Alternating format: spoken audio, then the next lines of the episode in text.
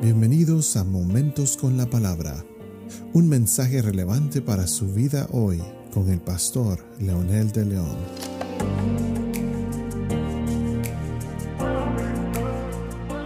Es emocionante una vez más estar con ustedes amigos y amigas para seguir compartiendo nuestro interesante tema sobre la salvación. En el episodio anterior mencionamos que la salvación se recibe o se rechaza y el que la recibe tiene como resultado vida eterna, dice su palabra, pero el que la rechaza tiene muerte y condenación. Esto implica en toda la vida, no solamente en el momento de la acción. Yo recibo a Cristo, pero caigo en el pecado, por supuesto, y no me arrepiento, es igual a no haberlo aceptado o recibido nunca. Necesito el perdón nuevamente. Por eso dice la paga del pecado. El énfasis es del pecado es muerte aunque lo haya recibido algún día y vuelve a pecar, esa es la paga, es muerte por pecar. No es cuestión de que una vez que yo recibo a Jesús y soy perdonado y soy limpiado y después vuelvo a pecar y ya no hay ninguna consecuencia, por supuesto que no. La escritura no dice tal cosa. Y aunque algunos traten de manipularla para vivir una vida cómoda, por supuesto que eso no, es lo que dice la escritura. Pablo apóstol confirma la garantía de estas verdades poniendo el sello inconfundible de la gloria de Dios. Él dice, en Cristo Jesús, nuestro Señor, nosotros tenemos esa garantía de la salvación. Rechazar a Cristo representa tener un salario de muerte. Recibir a Cristo significa aceptar el regalo de Dios por lo que representa vida eterna. Entonces, cada vez que nosotros pecamos, estamos rechazando al Cristo glorioso. Es interesante la dinámica porque el pecado es voluntario, es consciente de lo que estoy haciendo.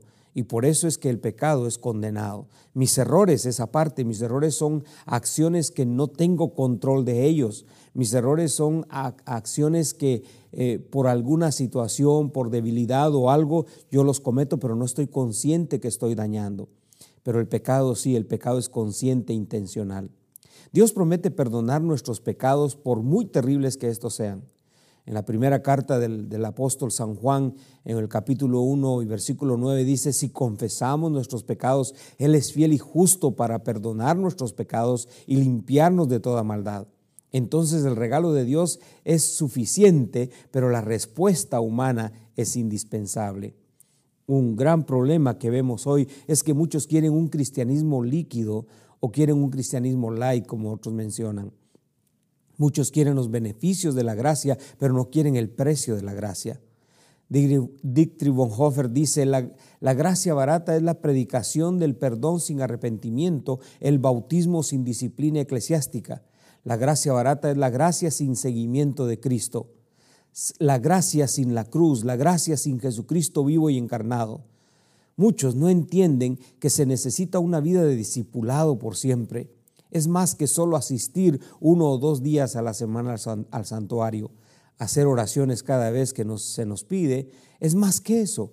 Es someterse diariamente al escrutinio de las escrituras, es obedecerlas, estar disponibles para ser discipulados y pagar el precio de este discipulado, de lo que Dios demanda, de sacrificar el pecado en mi carne, como dice Pablo.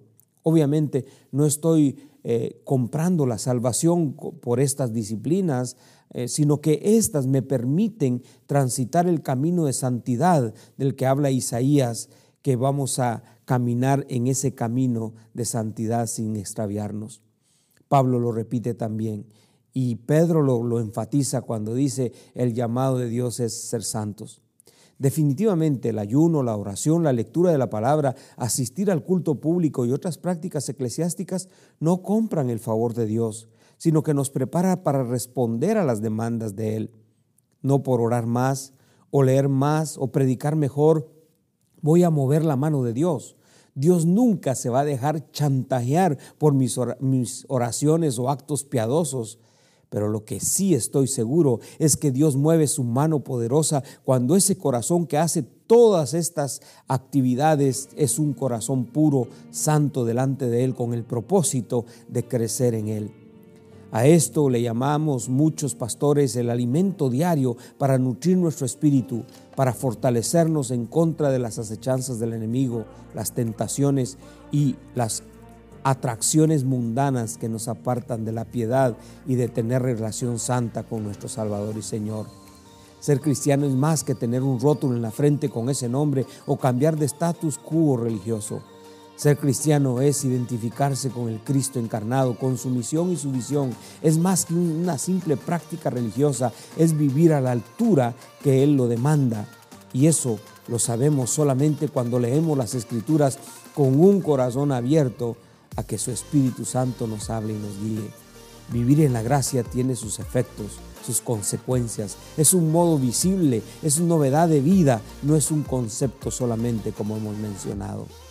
Yo le pido que ore conmigo diciendo, amado Dios, gracias por Jesucristo tu Hijo, por proveer esa salvación y gracias por tu Espíritu Santo porque es el que me da fortaleza para mantenerme en esas demandas de tu palabra. En el nombre poderoso de Jesús, con gratitud, oramos. Amén.